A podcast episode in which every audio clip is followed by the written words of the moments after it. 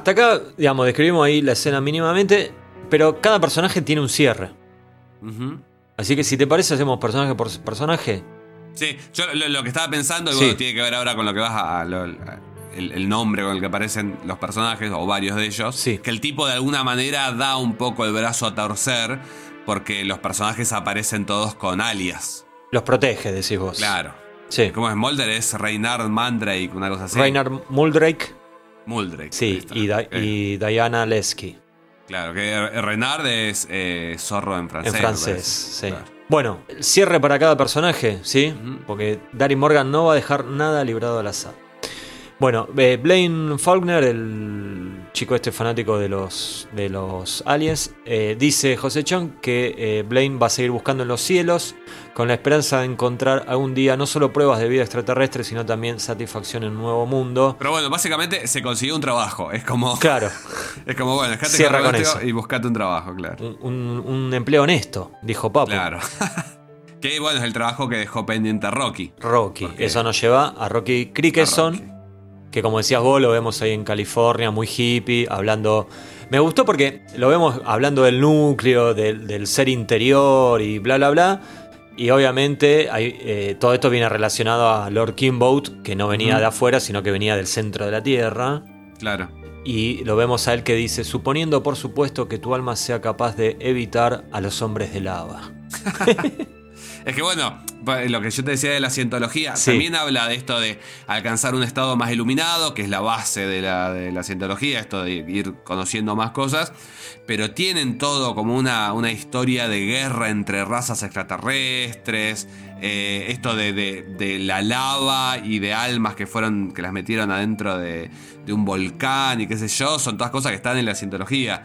Eh, y que de hecho, bueno, la cientología, un poco la, la Biblia de ellos, eh, arrancó como, un, como una novela de ciencia ficción, una barata. Sí, sí, sí. También se vincula con esta idea de que Rocky, nada, era medio un guion que estaba escribiendo y que quizás así la pegaba, no sé. Claro, perdón, porque capaz que al. a la- a la- bueno, la serie obviamente está escrita en inglés y capaz que algo se pierde en las traducciones. Pero cuando hablan de lo del centro, lo del centro de la Tierra, eh, sería el core, o sea, core se escribe, que también es algo que se usa para hablar de como el interior del ser humano. Entonces, como este estaba, eh, Rocky eh, estaba ahí como en un plan muy hippie, ¿no? De, de- de la paz interior y que esto que el otro, ahí está la relación que hace Darin Morgan por un lado, después está el tema este de la sintología, que yo la verdad no tenía la menor idea.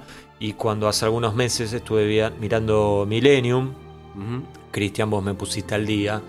Capítulo de José Chang también. Que, claro, en, en la segunda temporada de Millennium hay un capítulo donde también vuelve a aparecer José Chang.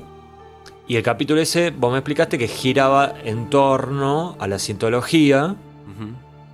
Que no, no se habla de sintología, se habla, ¿cómo era? De faso. ¿Cómo era? Ay, no me acuerdo. Faso, pero sale era fasogía, algo así, sí, bueno. Nada, y vos ahí tenés una teoría que yo la verdad no tenía la menor idea, y era el por qué Darin Morgan medio que había desaparecido de la serie de televisión fuera del universo X-File Millennium. Sí, yo me preguntaba eso, si siendo que la cientología tiene muchísimo poder en Hollywood, eh, recordemos que Tom Cruise es tipo el cientólogo número 2 del mundo eh, y es una organización bastante nefasta y, y peligrosa, si nada, si no lo pusieran en una especie de lista negra. Yo me acuerdo de Paul Thomas Anderson, no sé si viste la película The Master de, de Paul Thomas Anderson. sí, la vi. Bueno, eh, también le tuvo que cambiar el nombre a todos. Iba Claro. a ser una película más vinculada con Hubbard. Y nada, le tuvo que cambiar el nombre a todos. Después la serie está Strange Angel, que es sobre Jack Parson, que era un, un hechicero también eh, de, de- de- de- de Los Ángeles, que fue muy amigo de Hubbard. La segunda temporada termina con que aparece Hubbard, la cancelan la serie. Es como que es muy sospechoso todo. Y bueno, Darin Morgan, que en realidad después con todo lo que fuimos leyendo sobre él, sé yo, también podemos decir, simplemente le da paja escribir. En un punto sí, ser. en un punto sí. Que puede ser. Pero al mismo tiempo, cuando le ofrecen algo que le interesa, eh, activa, ¿eh? Porque, por ejemplo, ¿te acordás que había escrito esta serie con. ¿Con quién era? Eh, que fue antes del revival y que, que no salió y después se la agarró y terminó usando eh, parte de ese guion en, en Ah, claro, en, eh, lo habían llamado para Kolchak. Pero era con alguien conocido de... Sí, de Franz Potnitz. de- o sea, esa serie claro. la, la escribió todo el equipo de los Expedientes X que Sí. quedó bollando una vez que cancelaron la serie de la novena temporada. Claro. Y bueno, o sea, así que puede haber algo de lista negra, ¿eh? para que al tipo le lleguen pocas ofertas y después sumado eso a que él es claramente su propio enemigo, bueno, Claro. Este, no tenemos más eh, capítulos escritos por, por Darin Morgan en más allá de X-Files, digo. Nos quedan los últimos dos personajes que son Mulder y Scully, ¿no? Scully, eh, como decíamos, conocida como Diana Lensky en el, en el libro de José Chang. Eh, la, la vemos a Scully leyendo el, el libro ya publicado lo tiene al alien fumando, en la tapa. Sí. claro, parafraseando la tapa de Comunión, que también es un libro muy, muy conocido de, sobre el fenómeno ovni, sobre la historia de un abducido. Previo a Eh, esto, me imagino. Sí, sí, sí, previo a esto y que tuvo, tuvo una versión cinematográfica con eh, Christopher Walken. ¿Vale la pena? qué sé yo. Es muy, muy rara, porque también eh, es, es, es una historia de abducciones previa a los expedientes X, así que tiene como imágenes muy raras. Es, yo, yo creo que, que probablemente para ah, lo, lo que me pasó a mí, que la vi en la época de los expedientes X, como que quedas muy desubicado. Ok. Bueno. No, entonces. Eh, no sé, no sé, no sé. Lo dejamos, lo dejamos vacante. Lo, lo dejo a tu criterio. Bueno, y a, a- a Danita la, medio como que la describe como, o sea, una persona que eh, en realidad tiene un trabajo muy, muy particular, pero que termina siendo un trabajo como el de cualquier otro, ¿no? Porque su trabajo es buscar la verdad sobre los extraterrestres y la frase exacta dice, eh, aunque la gente de Diana Lesky es de espíritu noble y pura de corazón, sigue siendo, sin embargo, una empleada federal. Medio que la mata, ¿no? Claro. bueno, viste que eso también eh, en el revival. ¿Qué episodio era? En el episodio de la temporada 11 que te muestran un personaje como que pasa por todas las organizaciones del gobierno, está en la CIA, está en el FBI. Ah, claro, era el personaje este de, de Reggie, el, el- el que supuestamente había sido parte de los expedientes X y, y lo Ah, habían sí, sí, sí, sí. eliminado de la continuidad. El del efecto Mandela, sí. Mengele, Claro. Mandela, sí, sí. Y nada, lo muestran como que trabaja para la, la CIA, eh, torturando a un tipo para sacar la información, pero en una oficina de cubículos. Sí, sí, Como sí. que te baja, te baja a la burocracia de un, de un laburo del Estado todo lo que es espionaje y, y quilombo. Sí, a mí me llamó un poco la atención de que, digamos, que José Chang, en cierta manera, eh, no la deje tan bien parada a Scully, porque es- para mí siempre estuvo muy claro que Darry Morgan la quiso mucho más a Scully que a Mulder, ¿no? Entonces, dije, es verdad que le tira, ¿no? Espíritu noble y pura de corazón, pero bueno, sigue siendo una empleada federal, punto, chao. a otro tema. Bueno, a Mulder lo liquida, obviamente, lo define como una bomba de tiempo de insanidad o de locura. Y dice, su búsqueda de lo desconocido ha deformado tanto su psiquis que uno se estremece al pensar en cómo recibe los placeres de la vida. Y la imagen es tétrica porque lo vemos a Mulder mirando un video de un supuesto pie grande, ¿no? De un Bigfoot, Sí, sí, sí. que la verdad me da bastante pena. Eh, y eh, lo leía Morgan, a Darin Morgan diciendo que poner ese pedacito que se ve el, el footage ese del Bigfoot, Sí. que salió una fortuna. Mirá, Dice, es un crimen si yo cuento lo que salió eso. mirá. Sí, sí, es. Es eh, es- es súper icónico ese, porque es el, el, el pie grande, es una cosa de los 70, el pie grande que va caminando y se da vuelta y se chocan contra el hombro. qué sé yo. Eso, igual que raro, porque yo lo, lo he visto tantas veces en, en la tele. Sí, no sé, yo te digo lo, lo que dijo Eh, él. incluso yo, hasta en la presentación de Gravity Falls, siempre que, que hay un personaje así medio extraño, grabado desde lejos, o muchas veces en realidad lo, lo- lo vinculan con, con esa imagen. Sí, que además eh, al principio te lo muestran en la cama a Mulder, Sí, que eso es raro porque es la primera vez que lo vemos acostado en una cama en su casa, siempre lo vemos acostado en el sillón, pero lo vemos como en una... Nada, conociendo a Mulder, quizás viendo una porno y en realidad lo que está viendo es al Yeti. Sí. Como muy triste cuando se acuesta en la casa y se pone a mirar eh, videos de pie grande. yo por algún motivo lo tomé como que estaba en el hotel. Ahora me agarró la duda, que no era la casa. Y pero anda con, en el hotel o justo agarró en la tele un especial de pie grande Dijo, en- hoy, History. esta noche era mía, ¿eh? Hoy no me O la me, pido, me pido una pizza. Y listo. O bueno, como hacía yo cuando era chico, que me, iba a la casa de mi tía y me llevaba VHS. Y me ponía a mirar lo mismo VHS que miraba en mi casa, miraba en la casa Claro. de mi tía y veía a los primos, no sé, un rato en algún Eh, momento. bueno, sí, los primos van y vienen, lo importante son los VHS. y por último, Chrissy Giorgio, ¿sí? la, chica, eh, bueno, dice que tomó su. eh, José Chang dice que tomó su abducción como un mensaje para mejorar su vida y que está devota a eso. Y un final triste, ¿no? Porque la vemos a Chrissy. eh, Hablando con Harold, pero ella desde arriba de su habitación a través de la ventana, Harold abajo, él fue a decirle yo todavía te amo y Chrissy le responde con un corazón de hielo, ¿no? Porque le dice, eh, me amás, es lo único en lo que piensan los hombres en el amor. Claro, como que ella se volcó como a la ecología y una cosa así, Sí. como tuvo una, Ya está en una otra. cosa medio New Age. Sí, igual, o sea, ya en el auto, en la primera escena, ya le para el carro, no es que tuvo una transformación de no quererlo ahora. Sí, Y, y de hecho, eh, una de las primeras escenas, cuando empieza el raconto de todo el caso, también él va y ella medio que lo saca cagando. sí, sí, pero acá es más cruda todavía. Me parece. De hecho, eh, en el cuando termina el capítulo, en el, con, el, con el audio de, de Bowman y de Morgan, Darin Morgan le pregunta a Bowman, le dice, ¿por qué tan triste este final? Y Bowman le dice, porque vos me pediste que lo haga así.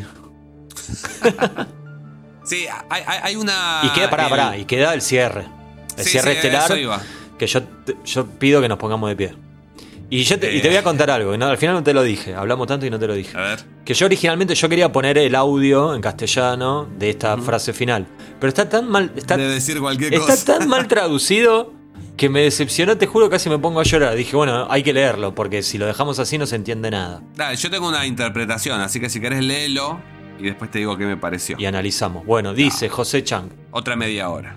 Bueno, claro, prepárense, váyanse un cafecito y vuelven. Bueno, dice José Chang. Luego están aquellos a quienes no les importan los extraterrestres, aquellos que están buscando algo de sentido en otros seres humanos. Raros o afortunados son los que lo encuentran, porque aunque no estemos solos en el universo, en este planeta y cada uno a su manera, todos estamos solos. Y ahí me paro y aplaudo.